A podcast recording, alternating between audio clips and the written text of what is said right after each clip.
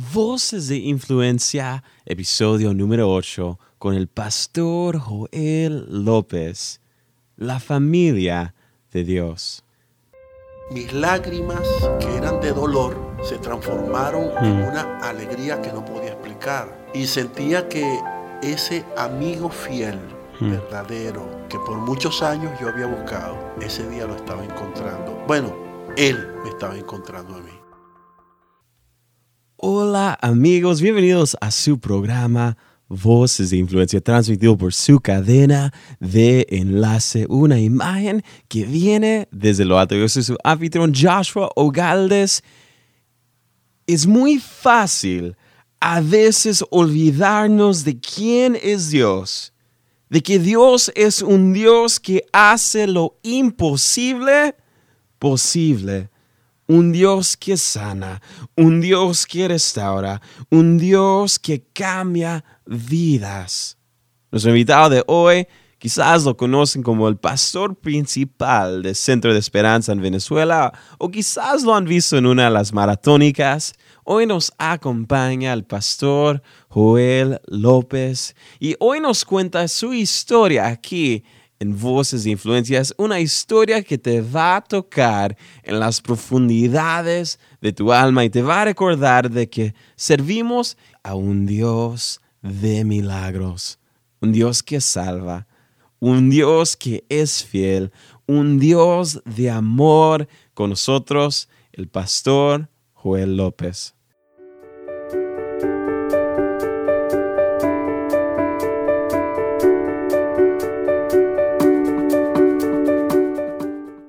Tenemos al pastor Joel con nosotros. Bienvenido al programa, pastor. Pues gracias, Joshua, por este privilegio. Es una honra para mí poder compartir contigo este tiempo y disfrutar de, esta conversación que mm. vamos a tener en los próximos minutos. Buenísimo. Pues el día de hoy, a usted es el pastor de Centro de Esperanza, es el presidente de Enlace TV en Venezuela, pero quiero que vayamos hacia los inicios de su historia. Ah, ¿Cómo fue el pastor Joel como niño? Cuéntanos un poco de su niñez. Pues esa es una historia bastante dramática, si se quiere. Yo soy el número 6 de 12 hermanos. Los seis primeros hermanos son de matrimonio de padre y madre. Ahí soy el menor. Y luego los otros ah, seis hermanos, uno de un matrimonio otro de otro matrimonio y cuatro de otro matrimonio. Entonces, de esa segunda camada, soy el mayor. Entonces, vengo de una familia muy disfuncional, de una infancia pues bastante limitada, bastante pobre, y en medio de una situación donde mis padres eh, no conocían de Dios. De hecho, mi padre se separa de mi madre cuando mi madre estaba embarazada de mí. Y entonces pues él abandona a mi mamá ya pues con sus seis hijos. Y luego mi madre, como el pueblo donde vivíamos era un pueblo tan pobre, mamá tuvo que salir de esa ciudad, irse a la capital de Venezuela, que es Caracas, mm. para trabajar y poder enviarnos dinero y nosotros poder sostenernos allá con nuestros abuelos. Allí pues pasaron algunos seis, siete años sin ver a nuestra madre y pues muy duro porque cuando no tienes un papá, cuando no tienes una mamá, te conviertes en un solitario. Mm. Y eh, aunque tienes la compañía de tus hermanos, cada quien está como luchando por su, por su existencia y son como muchas soledades que se hacen compañía. Mm. Un poco, bueno, esa fue mi infancia, entre muchas limitaciones, mucha escasez, mucha pobreza, con la ausencia de un padre, con la ausencia de una madre, sin Dios en el hogar y con muchas carencias. El hecho de no tener la, cobertura de padre y madre también genera mucha incompatibilidad entre los hermanos, la mm. ausencia de valores, la ausencia de, de, propósitos a nivel de familia, pues era algo que estaba a la orden del día en nuestra casa. Y pues más o menos esos fueron los inicios de infancia. Y, y, creciendo en ese entorno así, ¿cómo lo afectó todo eso? Pues mucho, mucho porque te cuento que a la edad de ocho años mi madre aparece para llevarnos con ella a la capital. Entonces salir de un pueblo pequeño y pobre, de repente a una metrópolis grande, donde habían tantas cosas que tú nunca habías visto, pero también donde había un entorno social que tú nunca habías enfrentado. Nosotros llegamos a la capital a vivir en un barrio eh, que no son como los barrios de Estados Unidos. Cuando hablamos de un barrio en Venezuela, estamos hablando de un lugar pobre. Y en ese barrio había mucha droga, muchas pandillas, mucha delincuencia.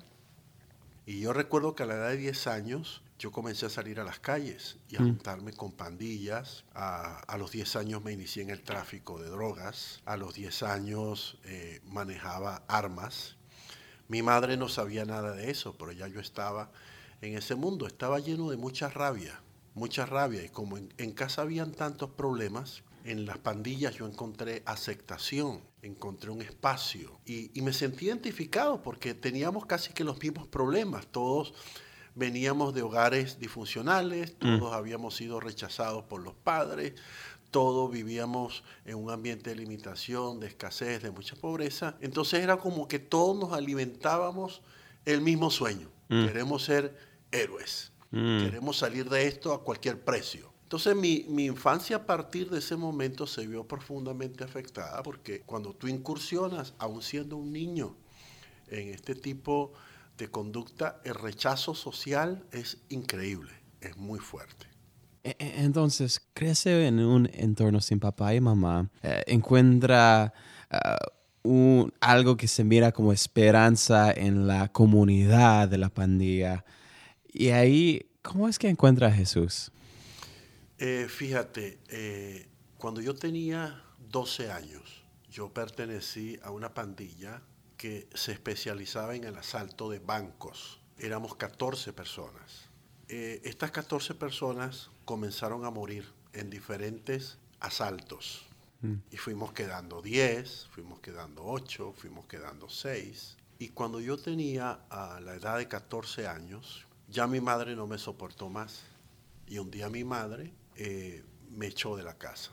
Me echó de casa porque hasta a mi madre yo robé. Imagínate tú una madre que tiene que levantar a 12 hijos sola, el poco dinero que gana tiene que rendirlo, pero tienes una mala conducta en el hogar que te roba. Y entonces mi madre me echó de la casa y yo comencé a dormir en las calles. Y en las calles conocí a un joven drogadicto que sus padres eran cristianos. Y este joven un día me invita a su casa para que yo vaya a dormir a su casa. Cuando llego a su casa, yo usaba el cabello largo, usaba dos pistolas, cargaba droga en los bolsillos. Y cuando llego a aquella casa, aquella señora cuando me vio, me abrió los brazos sin conocerme y me abrazó. Y cuando me abrazó, lo único que te puedo decir que sentí fue el abrazo de Dios. Entonces, este niño que había experimentado el abandono de papá y mamá, que había estado buscando un amor, en ese momento sintió amor. Yes. Em, hablar de eso me, me pone muy sensible porque creo que fue la primera vez en mi vida que sentí amor.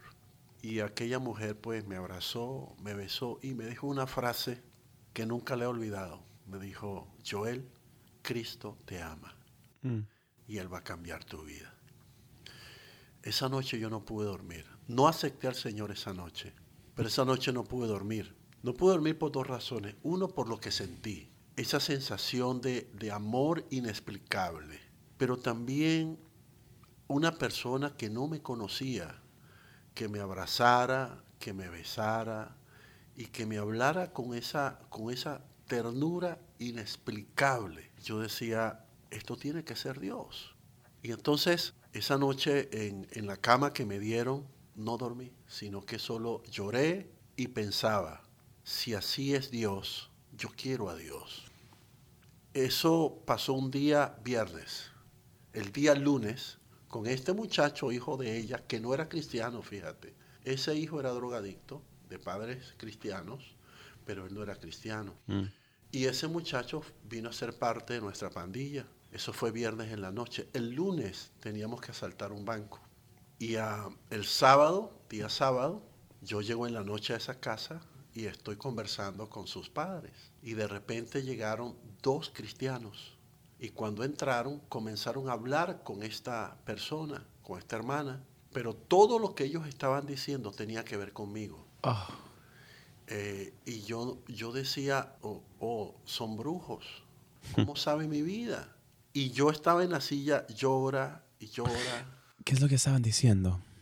Ellos decían, venimos de hablarle a, a unos jóvenes que están en pandillas, jóvenes que sus padres abandonaron, jóvenes que se sentían solos, rechazados, jóvenes que vivían deprimidos, jóvenes que están en la calle. Esa era mi condición. Y entonces yo decía, pero ¿cómo saben ellos eso de mí? Y, y sin, sin saber por qué caí de rodillas y comencé a llorar a gritos en el, en el suelo. Oh, Uno de ellos me dijo, Joel, Jesús va a cambiar tu vida hoy. Eh, esas palabras son las más hermosas que he escuchado. Y eh, ellos pusieron sus manos sobre mí y comenzaron a decir cosas como, Señor, entra en el corazón de Joel. Cambia estas lágrimas en lágrimas de alegría. Hazle sentir el gozo de tu salvación. Yo no, obviamente no sabía que era nada de eso, pero de repente yo comencé a sentir que mis lágrimas, que eran de dolor, se transformaron en una alegría que no podía explicar. Y sentía que ese amigo fiel, verdadero, que por muchos años yo había buscado, ese día lo estaba encontrando. Bueno, él me estaba encontrando a mí.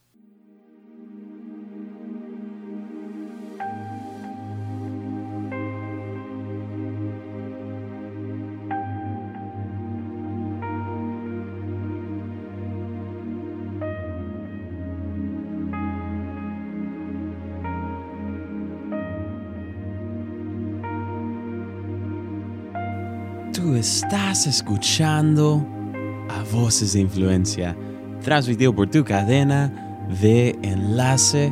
Yo soy tu anfitrión Joshua Ogaldes y el día de hoy tenemos con nosotros al pastor Joel López. Y aquí continuamos con su historia.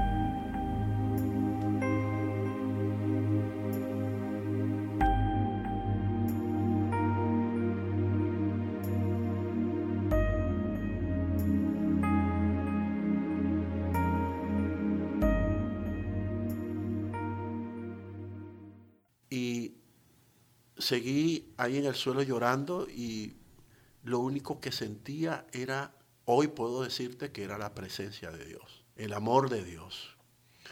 Y ese día entregué mi corazón a Jesús. Mm, Entonces, entrega su corazón a Jesús.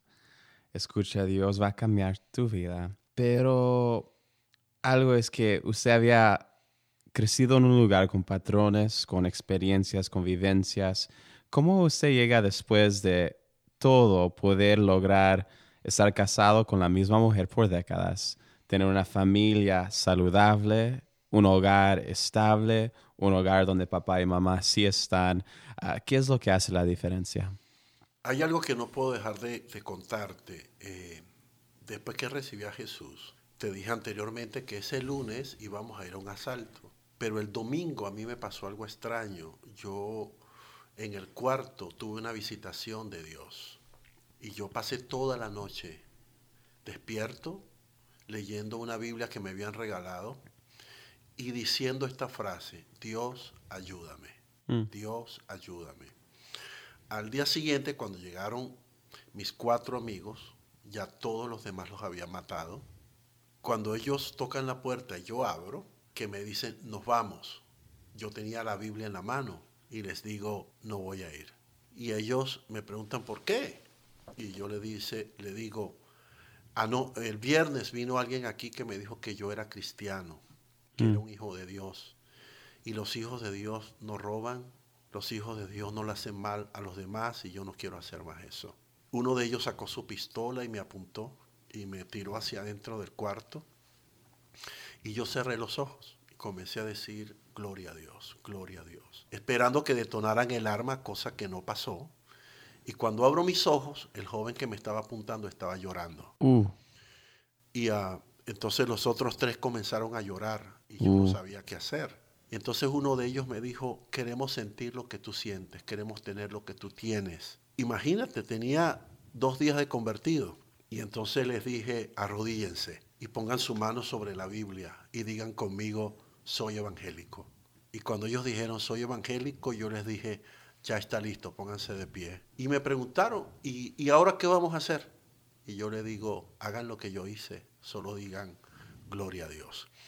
Siempre digo que esa fue mi primera campaña evangélica. fue mi primera cruzada de fe.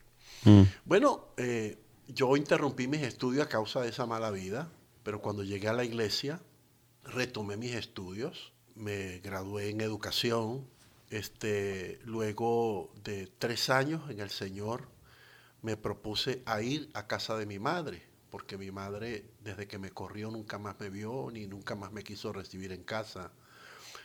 Pero esa mañana que regresé a mi casa, toqué la puerta y Dios había llegado primero que yo. Cuando mi madre abrió la puerta y me vio parado allí, le dije, mamá, le entregué mi corazón a Cristo. No creo que ella me haya entendido lo que eso significaba, pero fue lo que me nació decirle. Y entonces ella solo se quedó mirándome de arriba abajo, salió, me abrazó, me besó y me pasó a la casa. Salieron todos mis hermanos y comencé a predicarles a todos el Evangelio de Jesucristo. Bueno, así Dios comenzó a cambiar. Comencé mi carrera en la iglesia, conocí a mi esposa Loida, tenía yo 19 años, ella 17 años. Mm. Al año nos casamos y me fui a estudiar al seminario. Eh, algo que le dije al Señor cuando lo conocí fue, quiero dedicar el resto de mi vida a servirte. Y bueno, me fui al seminario a estudiar y cuando llegué del seminario, solo me dediqué a predicar el Evangelio en cruzadas, campañas masivas, en predicar en las cárceles, en las barriadas y a ganar almas, llevar almas a los pies de Cristo Jesús. Mm. Wow. ¿Y qué es lo que usted vino de un contexto interesante, pero esta pregunta quizás le va a parecer interesante, pero ¿qué es lo que tienen los pandilleros que muchos cristianos no tienen? ¿Y qué es lo que los cristianos pueden aprender de los pandilleros? Familiaridad.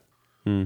Familiaridad. Cuando, cuando entras en una pandilla, eh, tú sientes que entras a una familia. Mm. Los problemas tuyos son los problemas de todos y los problemas de todos son tus problemas. Ellos se identifican con tu necesidad al punto de que en algunas pandillas se hacen pactos de sangre. Cuando llegas a una iglesia, a veces sientes que llegaste a una iglesia, pero no a una familia. Yo pastoreo una iglesia de varios miles de personas en Venezuela y nuestro lema es, en centro de esperanza, más que una iglesia, somos una familia. Me gusta que la gente sienta que no llegó solo a una iglesia, sino que encontró una familia y que pasan a ser parte de una familia y que en esta familia van a tener apoyo, van a tener formación, van a tener ayuda, que en esta familia tendrán la oportunidad de crecer en valores, también de crecer en habilidades, que podrán desarrollar su potencial y que ellos se pueden transformar en un factor de cambio mm. para la sociedad. Eh, y aunque en la pandilla no consigues esa parte, mm solo el hecho de que consigues familiaridad, eso te da un sentido de pertenencia. Si nosotros lográsemos que en nuestras iglesias la gente tenga sentido de pertenencia, te puedo asegurar que el que entra no sale. Mm, mm. Ah, otra pregunta. Lo he escuchado a veces hablar sobre el liderazgo. Una que, que escuché una vez estaba hablando del liderazgo es si tu modelo de liderazgo es humillar a otros por tu posición, no importa dónde lo aprendiste, te estafaron. Y eso me pareció sumamente interesante porque creo que vivimos en una cultura donde uno dice, pues tengo ese título, escúchenme, punto. Soy padre, soy líder de esa organización, soy el ejecutivo. Ah, ¿Qué es el liderazgo saludable? Para mí, el, liderazgo saludable es lograr que la gente te siga y que haga lo que tú quieres que hagan sin que se lo tengas que imponer. Y la única manera de lograr eso es que tú seas el modelo que ellos quieran imitar. Si necesitas recordarle a las personas que tú eres el líder, hace rato dejaste de ser un líder. Si necesitas ordenarles que hagan las cosas es porque no le estás modelando lo que tienen que hacer. Entonces una persona cuando tiene un líder modelo al cual quiere imitar y siente que ese líder se preocupa por sus necesidades, él te va a seguir donde quiera que vayas mm. y hará cualquier cosa por ti, no porque se lo impones, no porque se lo pides, sino uno porque te ve como un modelo y mm. dos porque siente paternidad de ti hacia él, ¿entiendes? Entonces, no, no estoy aquí solo para servirte, estoy aquí porque te importo. Mm. Como te importo, pues cualquier cosa que pueda hacer para agradecer, retribuir el valor que tienes acerca de mí, lo voy a hacer. Mm. La última pregunta que le preguntamos a todos nuestros invitados es el día de mañana cuando usted haya dado su último suspiro, su esposa, sus dos hijas, el mundo esté recordando al pastor Joel. ¿Qué es lo que usted desea dejar como su legado?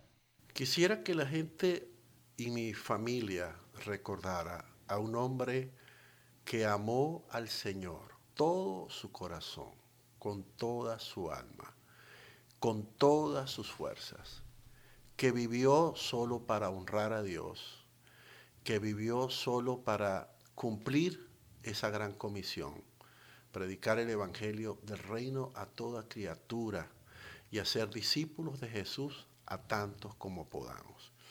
Si puedo lograr que mis dos hijas y mm. mi esposa puedan recordarme así, sentiré que me voy en paz a la mm. presencia del Señor. Mm. Porque sé que ellas entonces tendrán un legado que seguir. Y sé que ellas lucharán para que ese legado tenga continuidad. Para mí, eh, no tiene sentido si no dejamos una huella en el corazón de alguien, pero no que esa huella oriente a las personas a vernos a nosotros, sino que esa huella obligue a las personas mm. a través de nosotros a ver a Jesús. Mm. Pues pastor, ha sido un gran honor poder conversar con usted para gente que nos está escuchando, que quizás quiere mantenerse conectado con el ministerio, con usted y todo lo que Dios anda haciendo por medio de ustedes. ¿Qué es la mejor forma que pueden hacer eso? Bueno, eh, nos pueden seguir a través de nuestra página web www.ministerio Centro de Esperanza Internacional y a través de todas nuestras redes sociales que aparecen allí en nuestra página web. Eh, pueden seguir nuestro programa a través de enlace todos los jueves y hay una línea abierta de comunicación a través de nuestras redes sociales. Cualquier persona pues, que quiera eh, conversar con nosotros.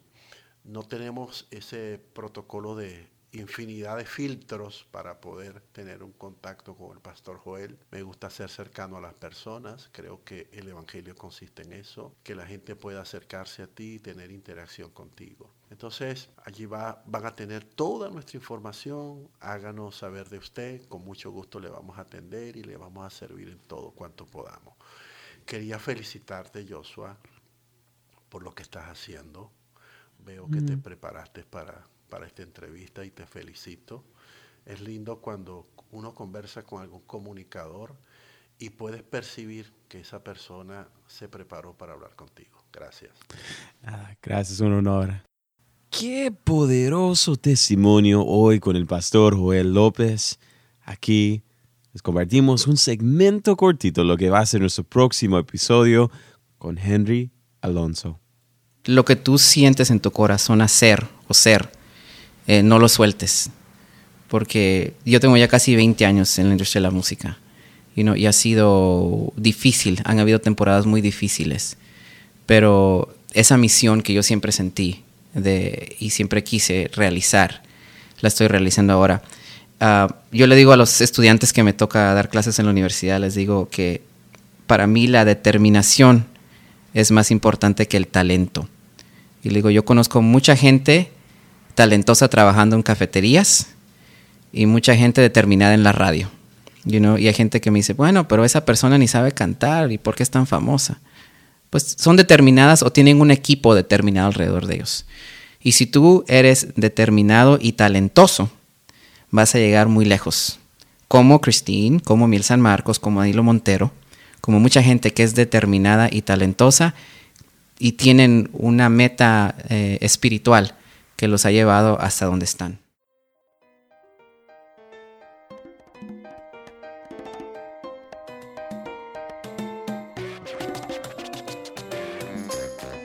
Henry Alonso es el fundador y el director ejecutivo de Adarga Entertainment Group, una compañía que ha trabajado detrás de las escenas con artistas como Tercer Cielo, Cristín de Clario, Miel San Marcos, Danilo Montero y muchísimos más.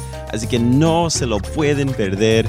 Estamos muy agradecidos que hayan apartado este tiempo para convivir con nosotros y escuchar este episodio. Si algo les impactó de la entrevista del día de hoy, por favor avísenos por medio de las redes, por medio de Facebook, Twitter o Instagram. Pueden buscar enlace y dejar sus comentarios del podcast ahí mismo. Si nos están escuchando por medio de iTunes y tienen un momentito, les animamos a que nos dejen una evaluación del programa ahí mismo, porque nos ayudaría con la meta de alcanzar a más personas. También si algo les impactó de esta entrevista, compártenlo, porque es muy posible que también sea de bendición para otros también. De nuevo, muchísimas gracias por escuchar Voces de Influencia. Yo soy su anfitrión Joshua Galdes, despidiéndome.